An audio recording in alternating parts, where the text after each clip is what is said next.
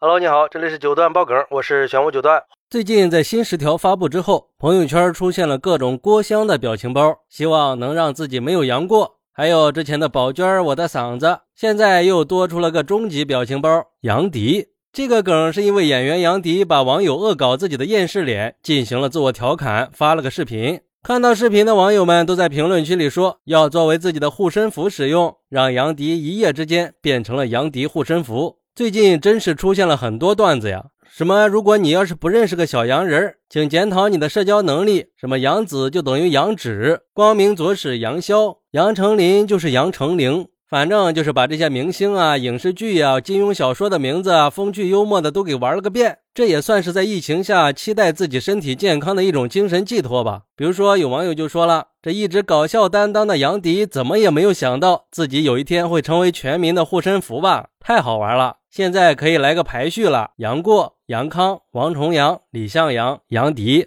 我就说这一届的网友们不好带吧？谐音梗越玩越溜，这下算是被彻底玩明白了。不过，这也从侧面说明我们对防控的全面放开接受度越来越高了，对于被感染这个事儿也越来越能接受了。总之就是心态越来越好了，这是一件非常棒的事。疫情之下，心态好、心情好，才能乐观的抵御病毒嘛。还有网友更有才，说其实金庸小说里的人物很多都可以形容这次感染的现象，还没有阳的就叫阴离，阳了就叫杨过，康复了的就叫杨康，再次阳了就叫王重阳。第三次阳了，就叫阳顶天。最后，希望我们都能全冠清。还有各种阳儿们也可以分类：无症状、没啥事儿的叫喜羊羊；浑身酸痛不能动的叫懒羊羊；持续低烧的叫暖羊羊；高烧不退的叫沸羊羊；健康美丽没啥事儿的叫美羊羊；还没阳的叫慢羊羊。嚯，这个网友确实有才哈！也有网友说，这些段子可以让我们在防控疫情的时候有了哑然一笑的轻松，也有助于缓解焦虑。但是现在我们还是不要大意呀，出门回家要洗手消毒，开窗通风，保持社交距离，远离病毒，出门戴好口罩。甚至还有的网友一边玩梗，一边跟杨迪老师道歉，说希望他不要介意。不过，我想杨迪老师对于网友的这种反应也是哭笑不得的吧。不管怎么说，也是火了一把了，就是这个方法有点特殊而已。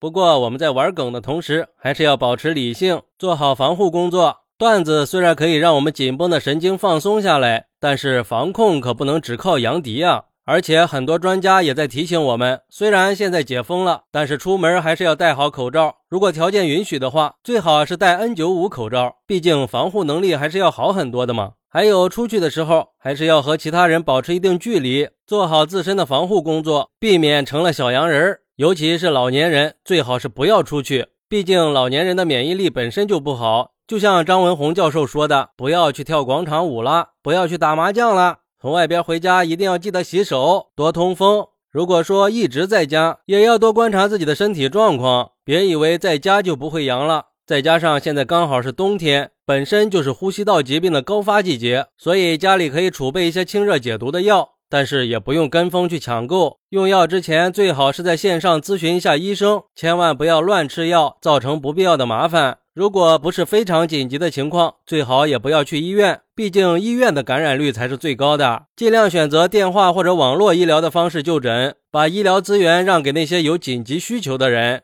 而且现在离元旦和过年越来越近了，再加上高校学生都已经进入了寒假，看来专家们预测的最近几个月会达到感染的高峰期，还是很有可能的。所以再次提醒，一定要做好防护，不能大意。也希望我们都可以像今天这个梗一样，成了杨迪。好，那你是怎么看待这个事儿的呢？快来评论区分享一下吧，我在评论区等你，拜拜。